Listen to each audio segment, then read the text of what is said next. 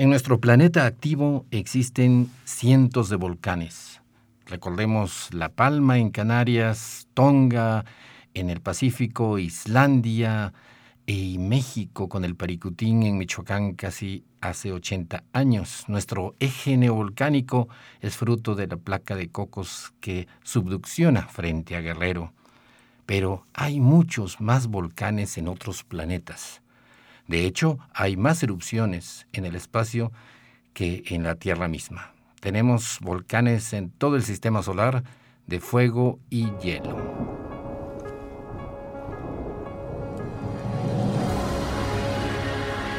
Radio Universidad presenta El espíritu de las montañas. Un viaje al centro de la Tierra y al pasado geológico de San Luis Potosí y México. En la conducción, Jessica Mena y Cristian del Carpio.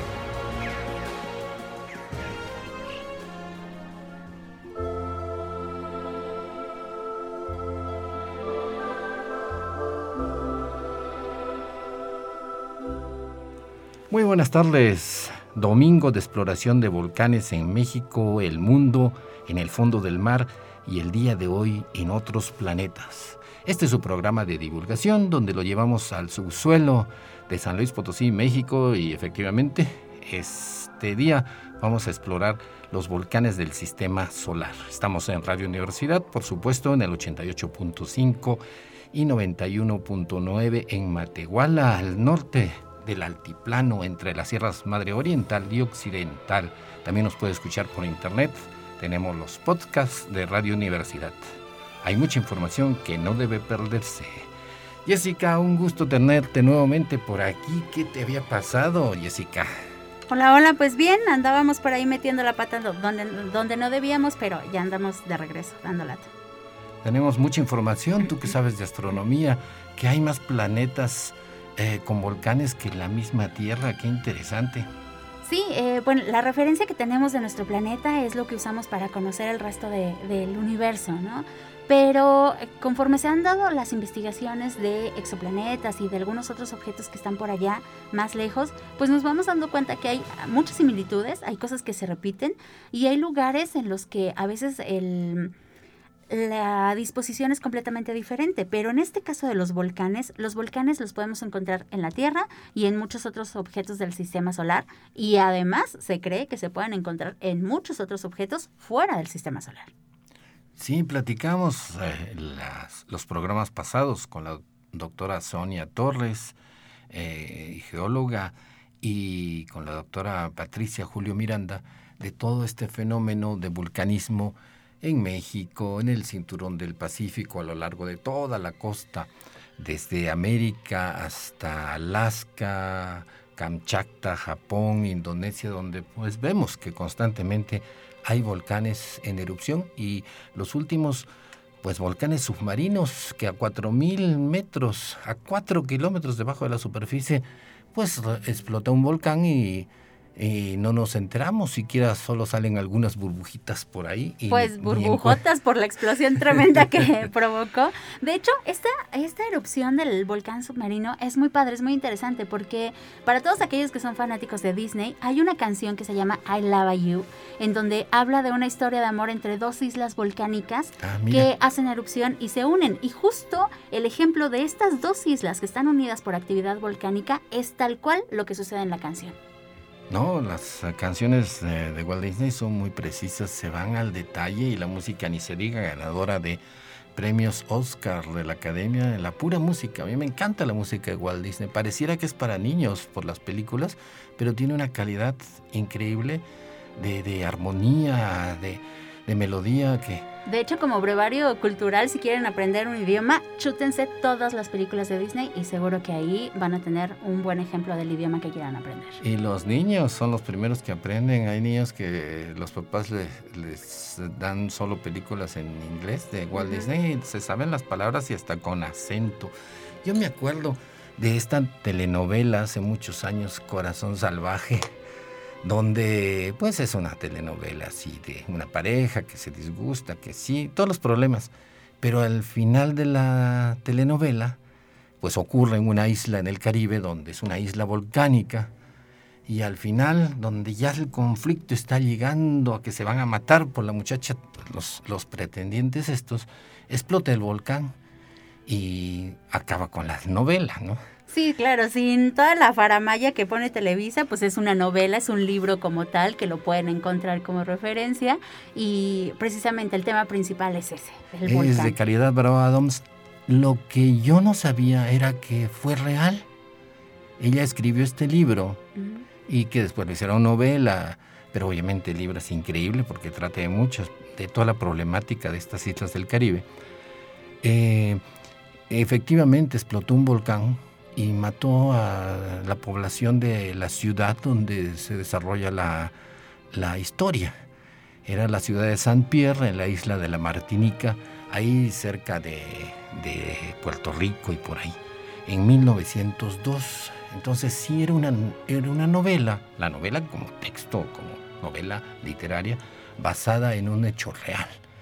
Incluso cuando Van los turistas ahí, les indican que aquí estaba tal personaje y aquí se pelearon y aquí... Eh, les hacen toda la remembranza. Sí, claro, es un turismo novelesco pero con bases reales. Corazón Salvaje, la película esta que también la hicieron en el cine, donde el personaje principal es Juan del Diablo. Imagínense qué película.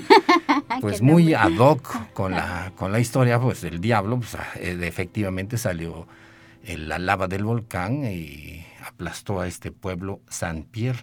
Y hubieron muchas víctimas, eh, qué desgracia. Y qué interesante que se hable de como una novela histórica, ¿no? ¿Tú no sí, que haya la referencia. No, no, en ese tiempo yo creo que tal vez en la casa la vieron, pero yo ni en cuenta. Pues eh, hablamos con nuestras invitadas en programas anteriores que pues el planeta este que nos ha tocado vivir es sumamente activo y hay volcanes submarinos, hay volcanes en tierra y todo esto es parte de la formación. Cuando se inicia la Tierra, quien crea todos los continentes son volcanes. Era hace 4 mil millones de años, cuando ya se está enfriando de esta lluvia de, meteoros que la formó, pues los, se forma la corteza delgadita pero por ahí se infiltra la lava que está calientísima, mil grados aproximadamente, y pues en cada movimientito por ahí sale un volcancito, pero así se ha formado la, Tierra. Hacemos este, siempre esta analogía del huevo, donde si tiene uno un huevo normal con la yema, la yema sería el núcleo calientísimo la clara sería el, eh, manto. Eh, el, manto, el magma, y la cascarita mucho más delgadita, incluso que un huevo real, sería la corteza donde vivimos. Nada más que la ventaja en el huevo es que el pollito no se avienta gases. Y en la Tierra, sí. Tenemos el montón de gases, de magma que está ahí en movimiento en el interior de nuestro planeta y por eso se genera el movimiento de placas tectónicas y estos chorros de lava que luego salen disparados por todos lados, formando los volcanes, tanto en la superficie como en el interior de los océanos. Y la, la cáscara está rota, sería, seguimos con el ejemplo del huevo, la cáscara está rota en muchos pedacitos y estos pedacitos a veces chocan y se levantan eh, como montañas y a veces uno se mete debajo del otro, rozando y causando temblores. Esta analogía es muy interesante uno puede conocer su planeta cada desayuno, cada vez que se va a freír un huevo.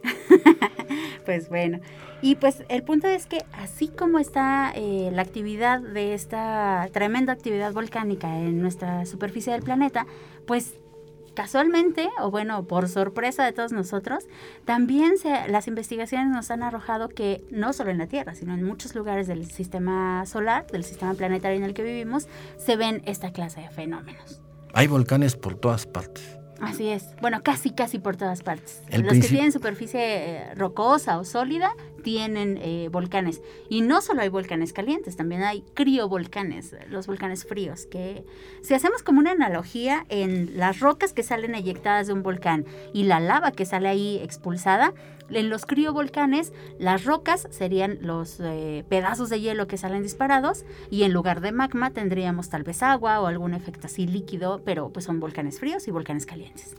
Qué interesante, el principito tenía razón. Hay volcanes por todos lados. Que en su asteroide eh, tenía unos volcancitos. Qué interesante. San Exuperi, el autor, se adelantó a la época. Ajá. La, la, ventaja es que él sí los cuidaba, les quitaba el hollín y todo para que no hicieran erupción, pero pues bueno, aquí no tenemos esa facilidad. Tenemos que verlos explotar a la distancia. Decían que un volcán puede cambiar la historia de la Tierra. Supongamos que viene un cometa pasando y de repente eh, ya eh, sabemos que los cometas son hielo, hielo sucio y hielo de diferentes elementos. Y de repente hay un volcán de hielo, como decías, y como se acerca al Sol, se calienta el gas eh, y explota este volcán, ¿no? El, el, asteroide, el cometa, sí. El cometa, y da la casualidad que explota y es como un cohete de chorro que desvía la trayectoria. Ajá, de, de, hecho eso se pretende hacer con algunos asteroides que están en riesgo, en riesgo de colisión con la Tierra. Hay algunas naves que los están investigando y se pretende que una de estas técnicas de salvar a la Tierra de estos asteroides que vengan a chocar con nosotros es esa precisamente, que de cierta forma cuando se vengan acercando eh, se estudien esos gases que tienen en el, en el interior, que el Sol los empieza a calentar y que simplemente esta nave, este pequeño cohete llegue y los dirija de alguna forma, que esos chorros eh, naturales que van saliendo de estos asteroides se puedan dirigir de alguna forma para que se desvíe el, el asteroide y pues no nos aplaste. Sí, solo hace falta una desviación. Un empujoncito. Chiquito. Y ya, ya no tiene por qué chocar con la Tierra. Empecemos esta exploración del sistema solar por Marte. Marte que ya la estamos estudiando cantidades con los rovers, estos, estos carritos llenos de instrumentos científicos, el Perseverance, el Curiosity, que ahí andan. Pathfinder, muchísimos que todavía andan ahí. Este, eh. Bueno, algunos ya no sirven, otros sí todavía siguen ahí explorando y nos han dado muchos años de investigación, más de los que se tenían planeados. Sí, Marte tiene el gran este volcán. El, Monte Olimpo. El Monte Olimpo, un volcán que está es más alto que el Everest tres veces. Tiene 27 kilómetros de altura, el Monte Olimpo, y 600 kilómetros de extensión en su base. Es enorme, es una montaña colosal. Como de eh, Puerto Vallarta a Veracruz. Prácticamente. Sí, si estuviera en San Luis estaría en medio y todo México estaría cubierto por este supervolcán. Ajá. Eh, en este volcán es muy padre la interacción que tiene porque al ser Marte un objeto más pequeñito, eh, con menos masa, obviamente, tiene menos atracción gravitacional. Entonces, este volcán que estuvo eruptando por mucho tiempo se formó cada vez más grande y más grande y más grande, y fue por eso que tiene esta altura tan impresionante, a diferencia de las montañas que podemos encontrar, por ejemplo, en la Tierra, ¿no? Que llega a una altura crítica en la que ya no tenemos eh, cómo, cómo se eleven más, y entonces se derrumban, se deslavan. Pero en Marte esta es la ventaja, que al tener menos atracción gravitacional, esa montaña puede ser mucho más grande. Ahí también podríamos construir edificios más altos.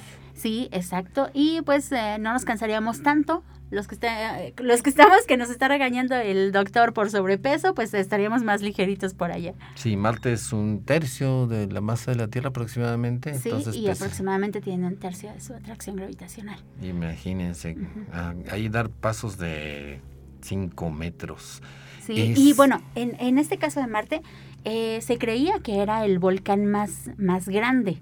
Eh, Marte y la Luna ya son objetos apagados prácticamente. Tuvieron su actividad volcánica, pero prácticamente ya quedaron inertes, apagados por completo. En la Luna vemos que hay superficies en donde hay montañas, en donde hay cráteres también de impacto por asteroides y todo, pero ya no hay actividad volcánica. Lo mismo sucede en Marte. A diferencia de la Luna, Marte sí tiene muy catalogados, muy característicos, muchos volcanes distribuidos a lo largo de su superficie y el Monte Olimpo es el que se había estudiado como el volcán más grande. Pero corre la leyenda que al parecer se está encontrando, todavía falta arrojar más resultados, pero al parecer hay un volcán todavía más grande en el interior de la Tierra, debajo de la superficie del océano, cerca de Japón. Más o menos a unos 1600 metros al este de Japón se estaba estudiando un volcán que se llama Macizo Tamu y puede ser el volcán más grande que el sistema solar, incluso más grande que el Monte Olimpo. Que el Monte Olimpio. Y bueno, es eh, lo que decías, estos volcanes de Marte explotaron hace 3.800 millones de años, cuando probablemente Marte tenía también un océano. Probablemente. Según han estado dando esta información los, los ah, rovers y los satélites que tenemos estudiando a Marte. Eh, y Venus, Venus eh, cuando lo han, Venus no se ve, ¿no? Está cubierto de una de nubes, una cubierta nubosa muy, muy espesa, muy alta y no deja ver, pero han pasado satélites con, con eh, radar. Así es, el caso de Venus es súper interesante porque la atmósfera densa, corrosiva, súper caliente que tiene en su superficie no nos permite ver nada. Aquí en la Tierra, si tenemos un día nublado, pues decimos que no podemos ver el espacio y alguna civilización alienígena que tuviera un supertelescopio tampoco podría ver al interior de la Tierra por las nubes que se forman, pero las nubes pasan en dos o tres días y se van. En Venus no sucede eso. Venus tiene esta atmósfera súper densa que cubre todo el planeta y que todo el tiempo está cubierta la superficie por lo que no podemos ver nada pero precisamente las ondas Magallanes llevaban un, un, sistema como de radar que permitía mapear toda la superficie. Así, cada una de esas ondas fueron orbitando alrededor de Venus, mapeando toda esta superficie y se dieron cuenta que había una superficie rocosa y que esta superficie rocosa también tenía volcanes. Hasta la actualidad se han catalogado unos 1.600 volcanes grandes de buen tamaño en la superficie de Venus y otros tantos eh, pequeñitos. Entonces imagínate la actividad tremenda que tiene la superficie volcánica en Venus. Venus eh, como en la Tierra. En la Tierra nos explicaban en otro programa eh, pasado que eh, en el centro de los océanos hay unas dorsales, unas cordilleras de, de volcanes y de fisuras donde salía lava. Porque en la corteza oceánica, esa cascarita que decimos, es más delgadita todavía, como la telita del, del huevo. Ajá. Pues, entonces, sí, está más abajo, entonces hay menos superficie ahí. Sí, y es de basalto y se rompe a veces y por eso tenemos esas cordilleras enteras de erupciones volcánicas que derraman lava y a veces salen como los de aquí y explotan y nos dan sustos, pero que esa lava se derrama y va empujando toda la corteza hacia afuera, como una banda sin fin, como, como esas ah, fuentes de las fiestas, fuentes de chocolate, Que, pues constantemente están ah, eh, saliendo chocolate para que uno ponga ahí los bombones. Entonces así va saliendo la lava, claro que una erupción cada 100 años, pero si junta uno millones de años, pues tenemos toda una, una producción de, lava que va ah, empujando estas placas oceánicas de basalto que se meten debajo de los continentes. En este caso tenemos una, la placa de Cocos, y se mete debajo de la placa americana, que es donde estamos nosotros. Y pues en cada vez que se mete se roza ahí con el, entre roca con roca y sentimos ese movimiento de, y además que generan un montón de interacciones, porque es también el calor que se genera en el interior del océano, que gracias a eso se permite que en las, alrededor de las chimeneas hidrotermales se genere vida, ah, algunos organismos extremófilos que están por ahí viviendo. ¿no? Sí, ¿quién lo diría? En medio del océano, abajo ahí, a 4, 5 kilómetros de profundidad, qué barbaridad. ¿eh? Si uno se mete 10 metros aquí en la playa ya se está ahogando. Y a 4 8 kilómetros, eh, hay unos, ah, como, en, como aquí, como en todo lugar volcánico, hay fuentes termales. Así es. Solo que hay abajo muy calientes, porque está más cerca del magma, y de donde sale esa, agua termal, em, pues hay vida y aguas sulfurosas que por ejemplo aquí en la superficie la vida o la vida a la que estamos acostumbrados pues no es tan fácil que se adapten a eso justamente, más o menos, esas son las condiciones de la superficie de Venus. Venus tiene, pues, decíamos que su atmósfera genera un efecto invernadero bastante importante. Y ese efecto invernadero hace que la superficie tenga unos 450 grados de, temperatura. Es un infierno ahí, literalmente. Entonces, lo que se cree hasta el momento, los científicos dicen que este calor que se va acumulando con el paso del, del tiempo, de los miles y millones de años, genera de cierta forma presión en el interior de Venus y es lo que provoca esta actividad volcánica, que consecuentemente está haciendo erupción eh, cada determinado tiempo. Eh, esto es lo que hace que la superficie de Venus sea muy joven de cierta forma, que se renueve a cada rato. Eh, si nosotros mapeamos esta superficie, ya decíamos que no la podemos observar directamente, pero si la mapeamos con radar, con, con, las ondas que van a visitarla, nos damos cuenta que tiene cráteres que se van renovando con el paso del tiempo. o sea, hay menos cráteres. Exacto, hay menos cráteres. Y entonces es precisamente justo por la actividad, por la atmósfera y por la actividad volcánica que tiene el planeta que toda esta superficie se renueva. Va saliendo lava y lava y va tapando los cráteres. Mm, qué interesante. Eh, y también, eh, y eso lo vamos a ver en el próximo, en el eh, próximo segmento, de que hay volcanes de hielo afuera de, más allá de, de, Marte, más allá del cinturón de asteroides, pues tenemos los, los planetas estos helados, helados de, de varios tipos de gases que a su vez tienen sus lunas también congeladas, pero sin embargo se han observado que hay erupciones. Erupciones de algo, en los satélites que han viajado por ahí y tomado fotografías, han visto que hay pues como nubecitas, lo mismo que uno ve cuando explota un volcán en la Tierra, una enorme nube vertical, pues allá la han visto. Entonces, al parecer son nubes de agua. Hay un planeta congelado totalmente erupciona agua que llega hasta el espacio. Como si fueran geysers, más o menos. Y mucho más potentes. Y, es, eh, cuando regresemos vamos a ver cómo es que se forma este calor que pueda eh, hacer hervir el agua y, lanzarla a través de los casquetes tan, tan gruesos de hielo como en un satélite de Júpiter tiene más volcanes que la Tierra, siendo pequeñito. Eh, de eso platicaremos cuando regresemos del corte. Les recordamos que pueden seguir la información tanto de los programas como de las publicaciones que, que, ponemos ahí recurrentemente en la página de Facebook del Espíritu de las Montañas. Entonces ahí pueden encontrar la información sin problema y pueden dejarnos mensajes, pueden hacer preguntas. Cualquiera de las preguntas que ustedes nos hagan trataremos de responderlas aquí en el programa. Y si no, se los preguntamos a nuestros invitados. Ah, sí, tenemos muchos geólogos que ahí están siempre apoyando. Y nos han dicho, mándenos un WhatsApp y les respondemos todas las preguntas. Sí, díganos qué temas quisieran que tratáramos, las preguntas que quieran, incluso hasta para las tareas. Y cualquier duda, consulten eh, los... Eh, el podcast de la universidad sobre el espíritu y las montañas, donde lo llevamos a explorar el centro de la Tierra eh, y ahora el centro de otros planetas del sistema solar. Volvemos en un minuto.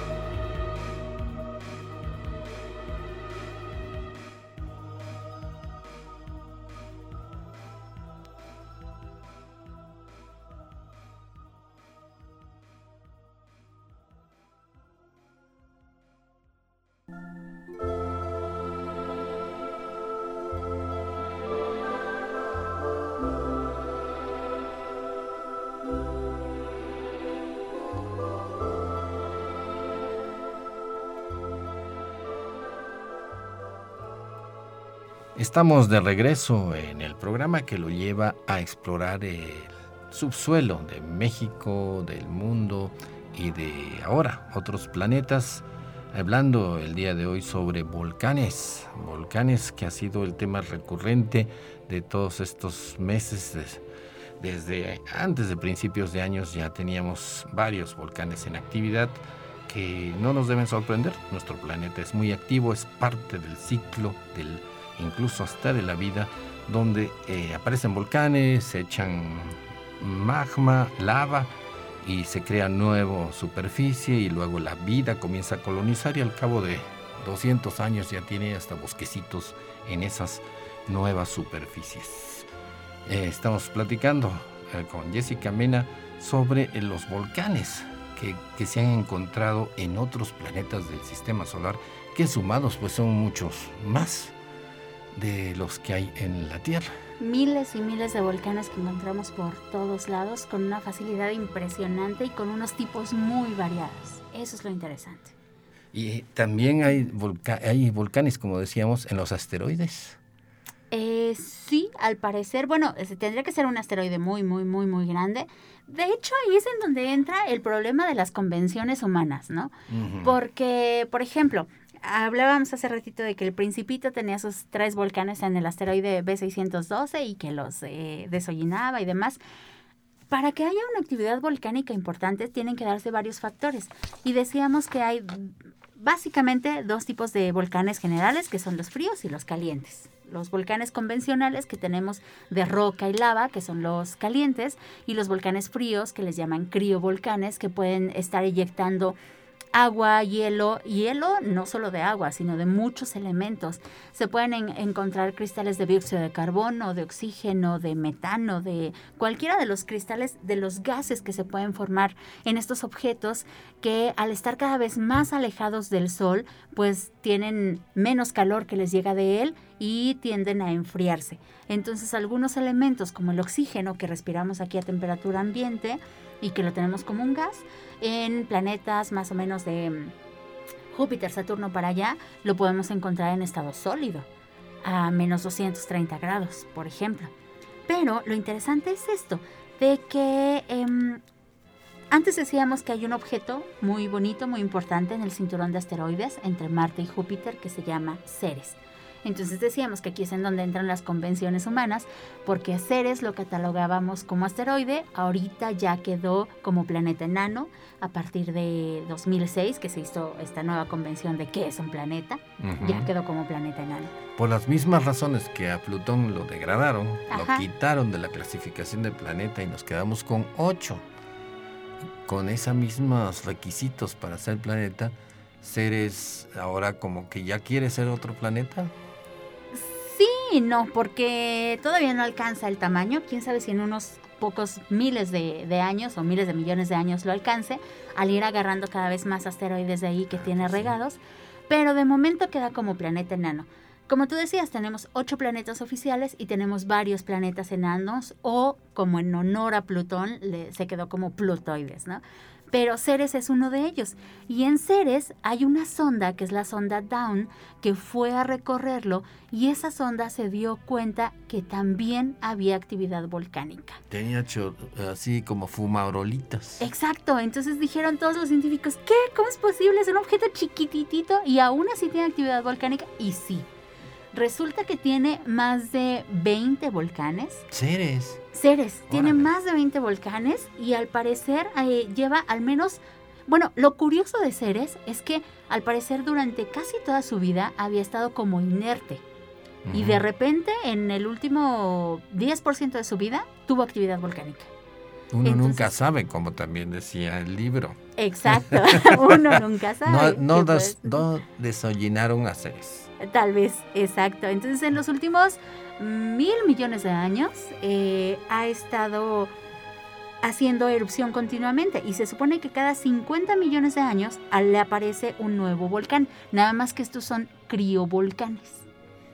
Son mm. volcanes fríos. Pero eh, todo el tiempo estuvo como apagadito y en la última etapa de su vida de repente empezó a hacer erupción. Se reveló el muchacho como, bueno, así ocurre, porque al final lo que se tiene es algo que se gasifique, que haga presión y el planeta pues va a, a expulsarlo. Exacto. ¿Quién sabe si, bueno, no sé, pueden ser muchas teorías, que tal vez haya tomado un poco más de materia y esta materia está ejerciendo más atracción gravitacional, entonces la presión se genera en el, interior y sale con más fuerza, que sea algún efecto de marea, no sé, puede haber muchas teorías, hasta el momento todavía no se sabe qué fue lo que lo provocó, solo se sabe que no tenía actividad volcánica y de repente en la última etapa de su vida ya la tiene. Básicamente los volcanes son el modo físico que un cuerpo pierde calor. Así se equilibra, hablando de termodinámica. Y puede ser desde un radiador de un coche, que sale el humo así ah, porque se recalentó y está perdiendo calor, está eh, expulsando vapor de agua y se enfría. Está encontrando su estado basal de energía.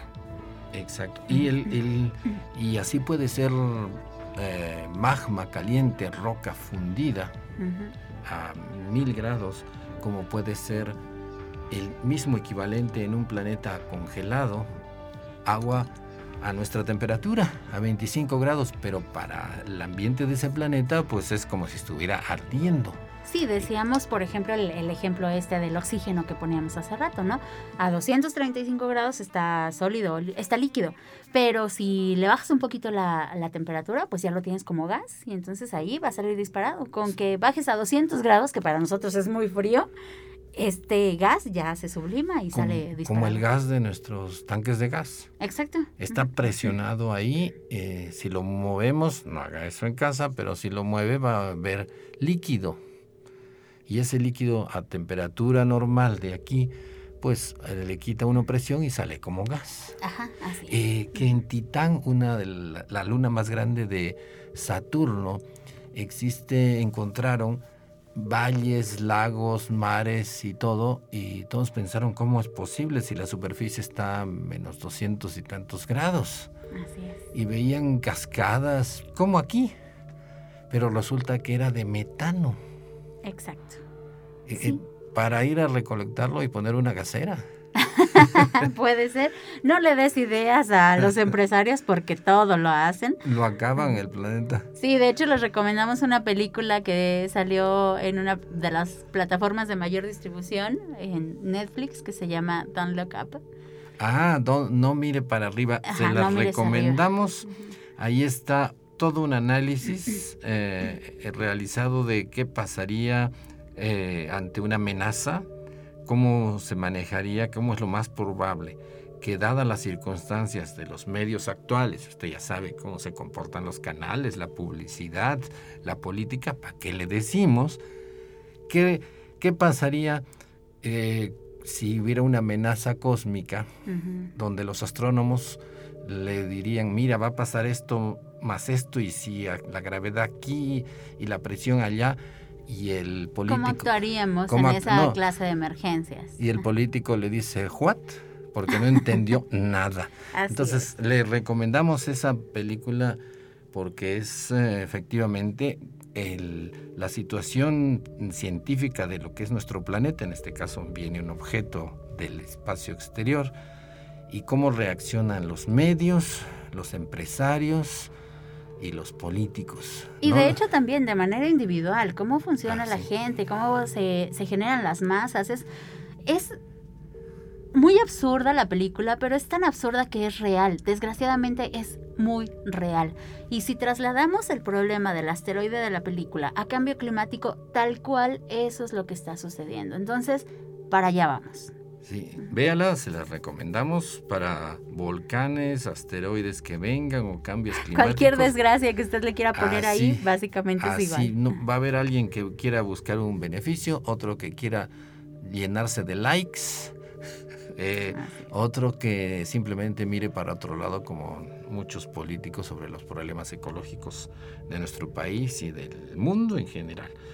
No mires para arriba una película de Netflix hay que decirlo para que la vean. Y pues a usted opinará, qué bárbaros. Con Leonardo DiCaprio y la chava esta que actúa en el... En los Juegos del Hambre. En los Juegos del Hambre. Jennifer Lawrence. ¿Cómo me voy a olvidar? Ah, bueno, quién sabe, échale ganas. no mires para arriba el conflicto entre la ciencia, sus verdades y la situación actual social, intelectual, política y económica. regresamos al espacio exterior. Los, los volcanes. Eh, es increíble que hay algunas ondas, sobre todo la Voyager 1, que empezó a explorar el sistema solar en el 77, que fue lanzada, y para el 79 ya estaba arrojando datos importantes, datos que nunca se habían observado, como esto de el primer volcán que se observaba fuera de nuestro planeta. Exacto, el primer volcán activo. Y es increíble que conforme fue eh, pasando por cada uno de los planetas se dio cuenta de que este era un fenómeno recurrente en cada uno de esos lugares. No como tal en los programas, porque digo en los planetas, porque hay planetas como Júpiter o Saturno, que son planetas gaseosos en los que esta característica no se podría observar, pero sí en algunas de sus lunas. Entonces, hay lunas, por ejemplo, hay dos lunas importantes de Júpiter, que son Io y Europa, en las que se han encontrado esta clase de actividad. En Io hay aproximadamente unos 400 volcanes y aquí vemos que sí hay actividad volcánica caliente como la que podemos observar en la Tierra. Pero en Europa, Europa es un mundo congelado. Eh, su superficie está completamente cubierta de hielo, es impresionante. Si ustedes ven las fotos de Europa, la ven como un objeto de ciencia ficción, como uno de estos planetas que podemos encontrar en cualquier película de ciencia ficción, hermoso, congelado, y en el interior están sucediendo cosas muy interesantes por culpa de Júpiter, de su planeta que lo rige. Sí, yo he visto las fotos que han mandado los, los satélites y se ve pues un planeta blanco. como blanco azuloso, muy bonito. Pareció el de Star Wars en la segunda, ¿no? o sea, donde están todos peleando en la nieve. Bueno, un planeta así blanquito con rayitas, como, como resquebrajaduras. Como grietas, exacto. Y entonces, eh, pues viéndolo bien, en ese planeta hay había unos fumarolas, unos geysers, Y uno decía, ¿de dónde va a venir el calor ahí? De, si está tan lejos del sol y es pequeñito. Entonces salió el término esto de tirones gravitacionales. ¿Cómo es el término, Jessica? Así es, es el efecto de marea que Júpiter le da. Júpiter es un planeta gigante, es 1300 veces el tamaño de la Tierra. Eh, técnicamente la Tierra cabe en Júpiter 1323 veces. 1300 tierras ahí metidas como en un como en la Lotería Nacional las bolitas. Exacto, entonces es enorme. Europa es una de las lunas que está orbitando ahí alrededor de él, no muy lejana, es una de las lunas más grandes y que está relativamente cerca de su superficie. Entonces, como Júpiter es un objeto muy grande, tiene un tirón gravitacional bastante efectivo. Y en el interior de esta luna, eh, el hielo siempre que usted vea una superficie congelada, el hielo funciona como aislante térmico. Por eso en los casquetes polares podemos tener hielo en la superficie y en el interior del agua puede haber vida eh, viviendo en condiciones pues más o menos arriba, agradables. Arriba una tormenta de menos 50 grados. Exacto. Entonces el hielo es un los krills ahí pegaditos. Exacto. Y las ballenas por ahí buscándolos para comérselos. Ándale, qué buen aislante. Se meten debajo del hielo para protegerse del calor, del frío. Del frío, exacto. Entonces, pues, este aislante térmico, como en Europa, en la superficie, pues está a una temperatura impresionante de menos 180, menos 200 grados, pero en el interior se puede generar un poco de calor por ese efecto de marea que tiene Júpiter. Nosotros aquí en la superficie de la Tierra vemos que hay marea alta y marea baja por el efecto de la Luna, y eso que es un objeto pequeñito. Trasladen esto a la superficie de Europa, bueno, al interior de Europa, y el movimiento de Júpiter genera también movimiento en el interior de Europa. Entonces, ese movimiento, esa pequeña fricción que se va generando, va generando el calor. Ese es el efecto de marea que no permite que el interior de Europa esté completamente congelado. O sea, dentro de Europa se tiene un casco de, un casquete de hielo, pero adentro un océano. Exacto, hay agua líquida por ese efecto de marea, por esa fricción que está generando Júpiter en el interior y que lo mantiene caliente y que por eso con el tiempo se generan esta clase de geysers. Como volcanes efectivamente. Porque la presión y el calor tienen que salir hacia algún lugar. Y se supone que podría como en un océano haber bichitos ahí debajo. ¿Quién sabe? Tal vez eso ya le tocará a las siguientes ondas espaciales que vayan a, explorar la superficie. De hecho, se está preparando una misión para que vaya, perfore la superficie de Europa y mm, tendría que ser una misión muy diferente a las que se han generado, una misión acuática prácticamente que penetra ahí en el interior de Europa y vea si hay rastros de microorganismos, de aminoácidos, de algo que nos pueda dar indicios de vida. Porque se supone que donde hay agua, en la tierra donde hay agua, hay vida. Así es. La, la vida está totalmente asociada con el agua. Entonces, se supone que si hay agua líquida, calientita por estos efectos de atracción de marea, eh, por el efecto de la gravedad, pues si está hay calorcito y agua, eh, ¿por qué no hay vida? Ahí tendríamos que ver otros factores, que pues la vida está hecha en base a carbono, entonces tendría que ser una luna que no solo tenga agua o metano o alguna de estas soluciones, que también tenga carbono, que tenga oxígeno y que tenga pues los elementos, el famoso CHONSP, que es el que genera la vida. Entonces, esos elementos también tendrían que estar ahí presentes para que se pudiera dar algo parecido a la vida. Pero son elementos muy comunes. Sí, por, son por fuerte, por suerte, por fortuna, sí. Estamos hechos de material barato del, del universo no estamos hechos de plutonio, ni de platino, ni de oro. Estamos hechos de... Eh, Aunque algunos se creen hechos de oro, pero no, no lo son. sí, es cierto eso. O de platino y otros. Ajá, exacto. Pero bueno, el humano y los animalitos estamos hechos de eh, material muy común. Qué bueno, porque eso nos, nos daría a entender que por todas partes hay eso.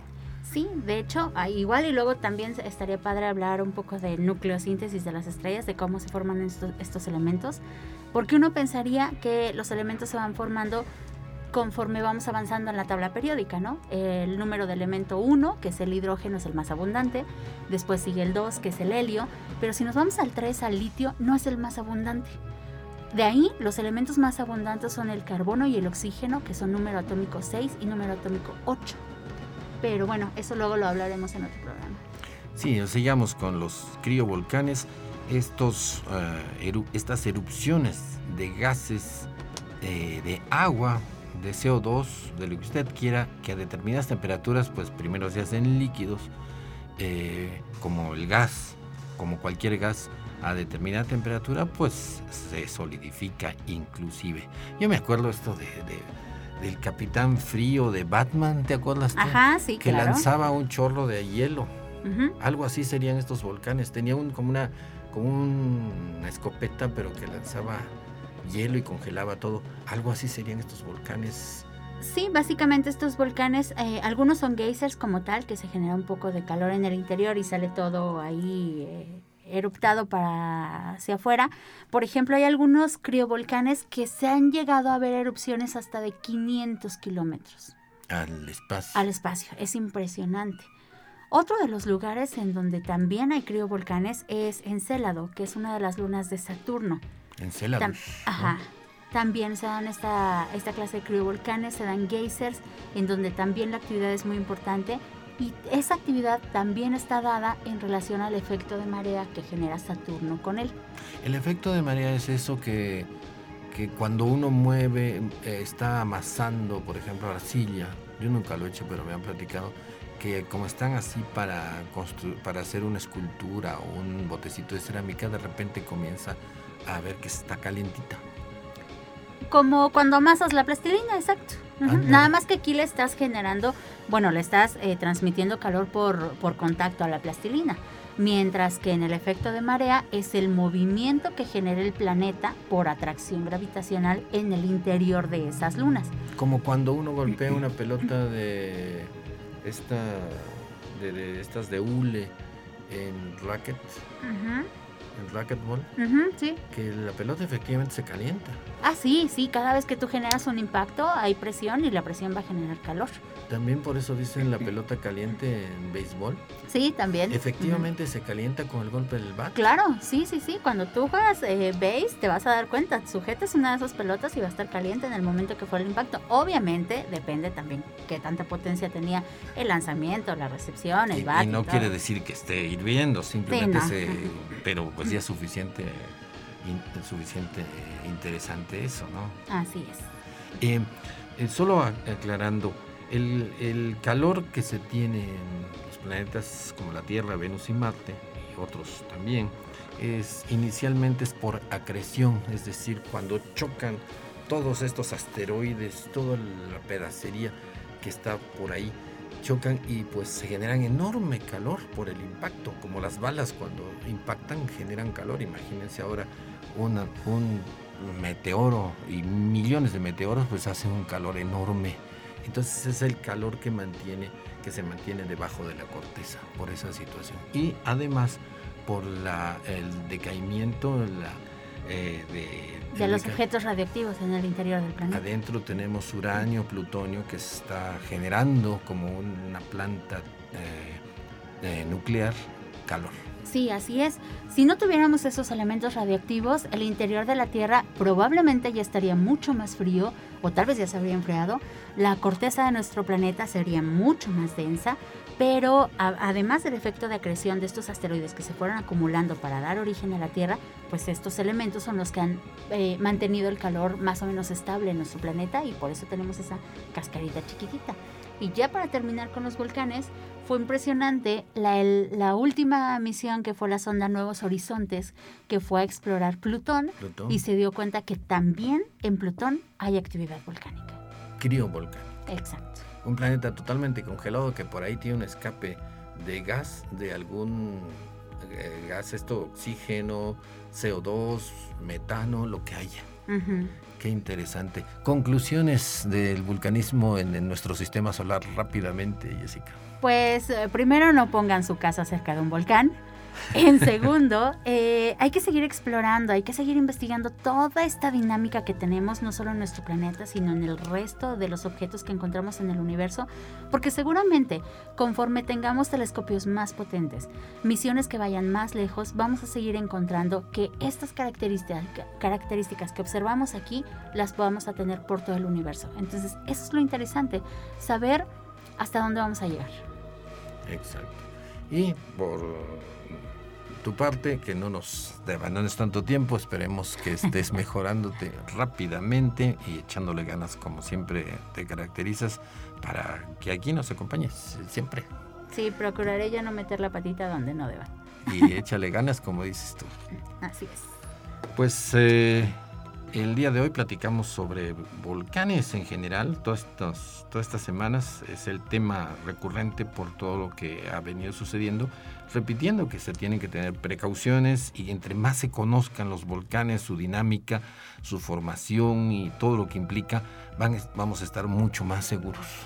Así No nos vamos a espantar si por ahí surge uno, ni que la lava llega al mar porque es un proceso totalmente normal en los planetas. Ahora Natural, que, ha estado aquí desde antes de, que la especie humana estuviera, entonces tenemos que adaptarnos a nuestra naturaleza y actuar conforme a ella. Y son bellos, interesantes, eh, eh, majestuosos. ¿Quién no le impresiona una erupción volcánica? Eh, le aconsejamos ver lo del Paricutín. Tuvimos un pintor excelente, un pintor mexicano, el doctor Atl haciendo cantidad de cuadros del volcán este de Paricutín en Michoacán.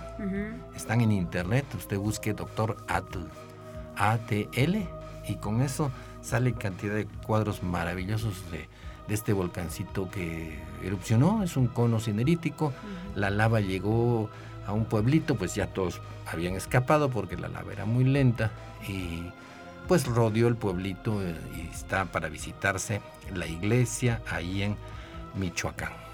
Otra de las pinturas famosas, El Grito, que es una pintura inspirada en la erupción del Krakatoa.